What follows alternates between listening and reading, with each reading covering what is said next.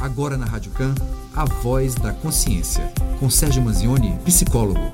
Seja protagonista, mas da sua história. Vamos lá para a nossa voz da consciência. Muito bom dia, Sérgio. Seja bem-vindo mais uma vez ao Café Duplo.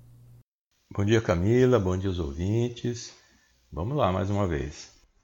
Vamos começar respondendo aqui as perguntas e inquietações dos nossos ouvintes. Doutor, qual a diferença entre psicólogo, coach e psiquiatra? Qual deles posso procurar primeiro depois de uma crise de ansiedade? Bom, existe uma diferença bastante grande aí entre psiquiatra, psicólogo e coach. O psiquiatra é, é da área da medicina que vai lidar com as doenças mentais, com os problemas emocionais. Então, é o profissional que vai identificar é, qualquer distúrbio que haja do ponto de vista emocional, que seja uma doença, e que vai poder então prescrever um tratamento adequado para cada tipo de problema que está sendo passado, a pessoa está passando em termos emocionais. Então ele vai identificar também se é uma ansiedade, se é uma depressão, se é outros tipos de problemas e transtornos mentais e pode então começar a fazer um tratamento à base de medicação. O psicólogo é quem vai fazer essa avaliação psicológica da mente da pessoa, daqueles problemas que estão sendo passados ali na hora e também começa a fazer a chamada psicoterapia, ou mais conhecida como terapia, para poder então ir atrás das raízes dos problemas, ir atrás das causas dos problemas e através de um tratamento de terapia fazer com que essas causas sejam eliminadas e a pessoa possa seguir em frente de uma forma mais tranquila. Então, guardadas as devidas proporções, a gente pode dizer que uma pessoa quando ela está com um problema de depressão, por exemplo, vamos dizer que ela tenha caído num buraco então, o psiquiatra, a medicação vai tirar a pessoa do buraco. E o psicólogo, através da terapia, vai fazer com que essa pessoa aprenda a andar na estrada da vida sem cair no buraco novamente. O coach não tem nada a ver com um psiquiatra e nem com um psicólogo. O coach é uma pessoa que tem um conhecimento sobre técnicas e alguns instrumentos para facilitar o atingimento de algum objetivo. Então, são instrumentos que são aplicados, técnicas que são aplicadas para que a pessoa possa, por exemplo, é, superar um tipo de problema. E normalmente o que eu recomendo mais em termos de coach, eu também sou coach, por isso eu posso falar isso tranquilamente sobre essas diferenças, mas o que eu faço basicamente como coach é a parte de carreira, planejamento de carreira planejamento profissional, porque é algo muito mais objetivo, muito mais claro, muito mais específico. Então, a pergunta também dizia aqui é qual profissional procurar primeiro depois de uma crise de ansiedade. Eu recomendo procurar primeiro um psiquiatra e depois procurar um psicólogo e não procurar um coach, porque o coach não tem essa capacitação para lidar com as questões emocionais. Apesar de muita gente se apresentar é, no mercado com essa capacitação, mas existe uma diferença muito grande aí, por exemplo, de um psicólogo que tem uma formação de no mínimo aí cinco anos, são 5 mil horas de faculdade de estudo, e de um coach que tem uma formação talvez aí de 100 horas. Então é, é preciso saber o que fazer em determinadas crises que aparecem em determinadas situações. O coach ele vai promover o resultado, o próprio cliente é que vai descobrir a, a resposta para as suas questões. Ele propõe respostas para as questões. Então, numa crise de ansiedade, procura primeiro um psiquiatra e em seguida procura um psicólogo. Meu marido sempre foi nervoso e violento comigo e com meus filhos. O que faço para deixá-lo mais calmo? Primeira coisa que eu questiono é fazer uma avaliação sobre esse relacionamento. Um relacionamento que aqui a ouvinte está dizendo que, que o marido sempre foi nervoso e violento. Quer dizer, a gente está lidando com um relacionamento tóxico. É algo que está fazendo mal para a pessoa. Violento e não pode ser algo que a gente pode considerar que seja aceitável. Então não é uma característica da pessoa do tipo assim, ah, ele é assim, ele está passando por uma dificuldade, ele é violento. Não, violento tem que ser coibido, tem que se repensar, inclusive a permanência nesse tipo de relacionamento, porque não é admissível em nenhum tipo de relacionamento que haja violência. A pessoa ficar nervosa, ficar alterada, isso é uma coisa, diante de uma frustração, de um debate de ideias, é, uma discussão, etc. Uma coisa é ficar nervoso, outra coisa é violência. E ainda está dizendo que é uma violência com ela, a ouvinte, e também com os filhos. Então é preciso conversar aí, primeiramente, com, a, com os familiares, as pessoas têm que saber disso, saber o que é está acontecendo e buscar uma, uma solução conjunta. É preciso conversar com amigos e familiares, familiares é, é seus aí, da, da ouvinte, e também familiares que sejam da parte dele, e repensar muito com calma o que é que se faz para reordenar esse tipo de relacionamento, se é que é possível, para que ele se torne algo prazeroso. Então, não fique quieta e, em caso de violência, tem que denunciar também. Né? Mas ele é o pai dos meus filhos, etc. É o pai dos seus filhos, mas não pode ser violento. A violência não combina com nenhuma das outras questões que são relativas a qualquer relacionamento. Então, vamos primeiro pelo caminho da conversa, esclarecimento e depois medidas legais para conter essa violência. Ainda falando sobre relacionamentos, quando procurar ajuda mental profissional no caso de uma separação litigiosa? Deve se procurar a partir do momento que isso está incomodando. Se essa questão ela está trazendo um desconforto emocional, ela está trazendo um sofrimento, qualquer que seja o motivo, tem que se procurar ajuda profissional. Então a gente não tem que, que ficar sofrendo pelas coisas, não se incomodou, passou pela cabeça isso, ou quer se preparar para essa situação, procura ajuda profissional. Jussara Alves de Amaralina diz que quer terminar com o namorado, mas ele não aceita a separação. Está ansiosa e tem o medo dele. Como devo agir nessa situação? Olha, outra questão aí que está indicando uma situação que não deve acontecer, mas infelizmente é muito comum. Essa questão de eu tenho medo dele, um relacionamento saudável, a gente não tem que ter medo da outra pessoa. É muito pelo contrário. A outra pessoa tem que ser até um, um local de refúgio, um porto seguro nos, nos momentos de crise. Então, se a ouvinte está dizendo que quer terminar com o namorado, no, caso, terminar a relação, né, o namorado, mas ele não aceita, aí é uma questão de se perguntar qual é a melhor estratégia no sentido de ser protagonista da história, como a gente fala na própria vinheta.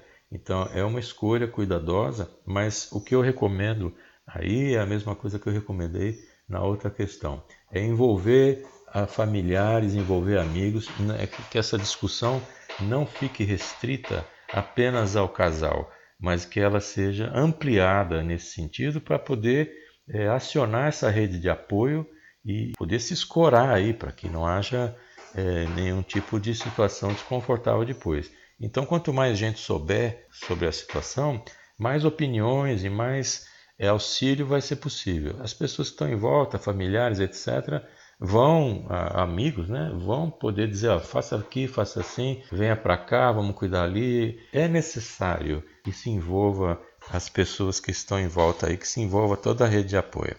Aline Souza da Paralela diz que sofreu um assalto indo ao trabalho. Agora tem medo de sair e ser assaltada de novo. O que ela deve fazer?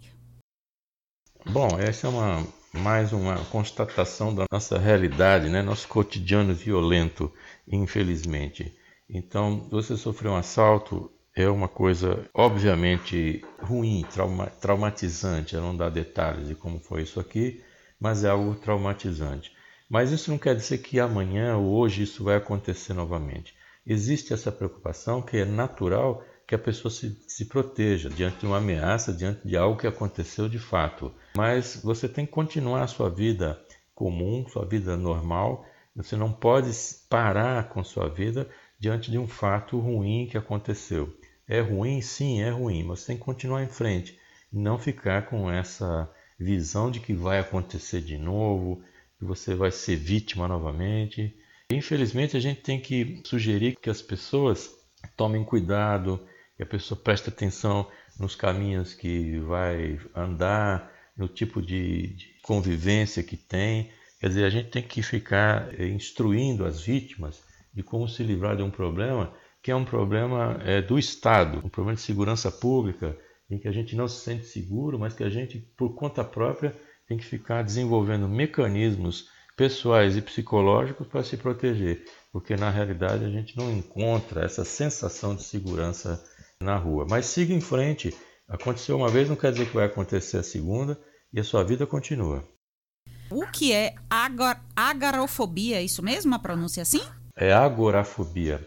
Ágora é, é uma palavra em grego que quer dizer praça pública, espaço aberto. A agorafobia seria então esse medo de estar em uma situação onde não se vê saída, onde se vê como fugir daquela situação. Por exemplo, num espaço aberto, onde tenha muita gente, uma multidão. Pense em uma pessoa que está no meio de um carnaval em Salvador, quer dizer, nos tempos fora pandemia, em carnavais normais, aquele a multidão de pessoas e, e a pessoa que naquele meio ela não consegue ver como sair daquela multidão e aquilo vai começa a dar uma sensação péssima de ansiedade e de pânico.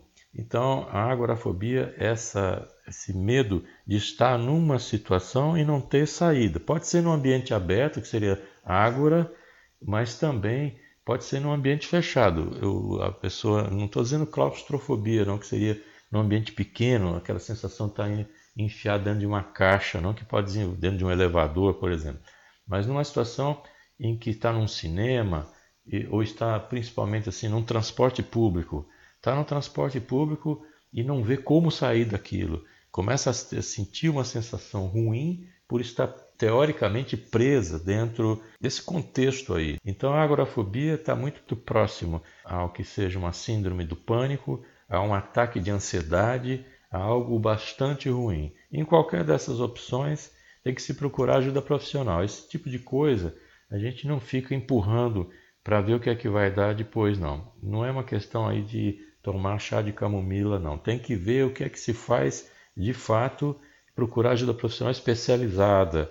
Nesse caso aqui, que sente pânico, sente medo, sente essa sensação que vai morrer iminente de morte, que algo ruim vai acontecer, procura um psiquiatra primeiro, depois procura um psicólogo, procura em paralelo psiquiatra e psicólogo, vai fazer esse tratamento.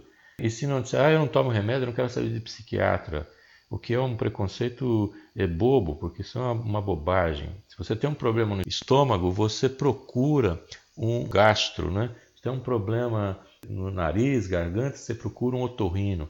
Quando você tem problemas emocionais, quaisquer que sejam eles, você procura um psiquiatra. Então procure ajuda para sair desse tipo de sofrimento. Uma outra pergunta aqui é com relação à privação do sono. A Sueli Nogueira, do Rio Vermelho, diz que tem uma insônia constante, já tentou tudo: chá, receita natural e nada ajuda. O que eu faço para conseguir dormir bem? É, essa é uma, uma situação que tem que ser avaliada, porque você já tentou aí, esse tentei de tudo que ela diz é, é bem relativo. Ela diz assim: tentei de tudo, né? Chás e receitas naturais. Ok, então talvez seja o momento de a gente tentar outra coisa diferente. Para ter um resultado diferente e eficaz, vai ter que fazer algo diferente. Aqui também é um caso bastante típico de procurar ajuda profissional. Tem que procurar, não adianta ir só atrás de, como eu estava falando do chá de camomila, e já volta para cá para essa questão. Às vezes ajuda, às vezes é importante, mas procure um psicólogo, ver o que é está acontecendo, o que é está se passando aí na cabeça, quais são esses pensamentos que estão incomodando. E, e procura um médico também para ver questões físicas, faça exames clínicos para saber se existe alguma alteração física que pode estar tá atrapalhando isso. Ou seja, vá buscar ajuda que, se não for com um profissional, ele saberá indicar outro onde que vai poder dar continuidade a esse tratamento. E tem que dormir, porque o sono é importantíssimo para a saúde e para o equilíbrio mental. E é no sono que a gente vai ter o descanso físico, mas também onde você vai ter a fixação da memória, onde você vai fazer uma série de processos importantíssimos para a vida ficar calma, para a vida a vida na vigília ficar tranquila. Então é preciso dormir. Procure ajuda. Não vá só na conversa da tia, da vizinha que tomou um chá de não sei o quê. Pode funcionar para uns, mas pode não funcionar para outros. Se você está passando por isso e não conseguiu nada, é hora de procurar um tratamento diferente. Vá atrás de um psicólogo e faça uma consulta médica. Falou quem sabe, viu? O Lucas Assis de Itapuã pergunta como distinguir se ele está com falta de ar de Covid, oh meu Deus, ou se estou terrivelmente ansioso. Eu acho que muita gente passou por essa agonia e tem passado, né? A primeira coisa que eu digo é o seguinte: se tiver na dúvida, corra para um serviço médico. Está em dúvida se é está com falta de ar porque é de Covid ou está com ansiedade, vá para um serviço médico vá para a UPA, vá para um hospital, vá para uma emergência, vá para algum lugar para ter certeza se é uma coisa ou outra, porque para você não ter dúvida. Então vá procurar auxílio médico. Essa é a primeira é, instrução. Segunda coisa é que uma falta de ar, por exemplo, de Covid, ela também está associada a outros sintomas. Então a pessoa tem falta de ar, mas também pode ter perda de olfato, pode ter febre, pode ter uma outra, uma, um outro conjunto de sintomas que não são isolados. A pessoa não tem só falta de ar é, na Covid. Então, se a pessoa apresenta só falta de ar, pode ser realmente um ataque de pânico, uma ansiedade no seu grau elevado. Mas como a pergunta está falando aqui bem, bem clara como distinguir uma coisa e outra, eu digo, o Covid, os sintomas de Covid são, é um conjunto de sintomas em que a falta de ar é um deles. E o de ansiedade também pode dar falta de ar, mas normalmente o que, é que vai acontecer? Passada a crise de ansiedade, essa falta de ar some. E no caso eh, da falta de ar, vamos dizer assim, em ansiedade, de fato não é uma falta de ar. A pessoa tem excesso de ar dentro do pulmão, porque a respiração fica muito rápida e não tira aquele gás carbônico de dentro. Então é preciso fazer aquela respiração com mais calma, com mais tranquilidade aí. E para essa pessoa que está perguntando aqui, e para que perguntou na, na, na, pergunta anterior, o que eu recomendo é meditação, tanto para dormir melhor, como também para vencer essa ansiedade. Procure por uma meditação guiada, vá na internet, procure meditação guiada, siga o que está sendo feito lá e melhore também seu padrão de vida. Agora, na dúvida, distinguir se é falta de ar de Covid ou ansiedade, emergência, procure emergência médica. E por fim, a última pergunta da gente hoje, Sérgio, tem algum tratamento para angústia e depressão? Com certeza tem tratamento para angústia e depressão. Esse tratamento normalmente ele é paralelo, ele é concomitante entre um tratamento medicamentoso, remédios antidepressivos, ansiolíticos e isso só pode ser tomado com prescrição médica e com acompanhamento médico. Não saia tomando remédio porque a prima tem um remédio que funcionou ou que o outro que funcionou aqui. Não existe essa associação direta. Existem vários tipos de antidepressivos diferentes e que podem ser usados de acordo com o problema que a pessoa está passando. Então, se para o, a mãe, para o vizinho, para o filho usou um certo tipo de medicação, não quer dizer que é, é ideal para seu caso. Então, existe sim um tratamento para angústia e depressão, do lado do ponto de vista clínico, médico, que seria aí medicação de depressivo, e tem a terapia, a psicoterapia, onde você vai poder se autoconhecer mais e resolver essas questões, e atrás das causas para poder se livrar dessas consequências tão danosas que são a angústia e a depressão. Não sofra, corra atrás de ajuda médica e profissional psicológica. Sérgio, é, quem chegou no, na reta final do programa ou deseja saber um pouco mais, onde é que encontra seu material? Tem um podcast, as redes sociais, como localizar o Sérgio Manzioni? Acho o Sérgio Manzioni no www.sergiomanzioni.com.br Manzioni é M-A-N-Z-I-O-N-E. Eu também tenho um podcast, chama podcast é Psicologia Cotidiana. É só colocar isso aí no Google, ou então através do meu site acessa também. Ele está nos principais aplicativos de reprodução de música. Também nas redes pode procurar como arroba psicomanzione. E se esqueceu tudo isso, Bota Sérgio Manzioni no Google que aparece. E se esqueceu também, liga para a produção da rádio, que o pessoal é muito bacana e vai ter o maior prazer em informar. Ok? Muito obrigado aí pelo espaço. Boa quarta-feira, boa semana e até a próxima.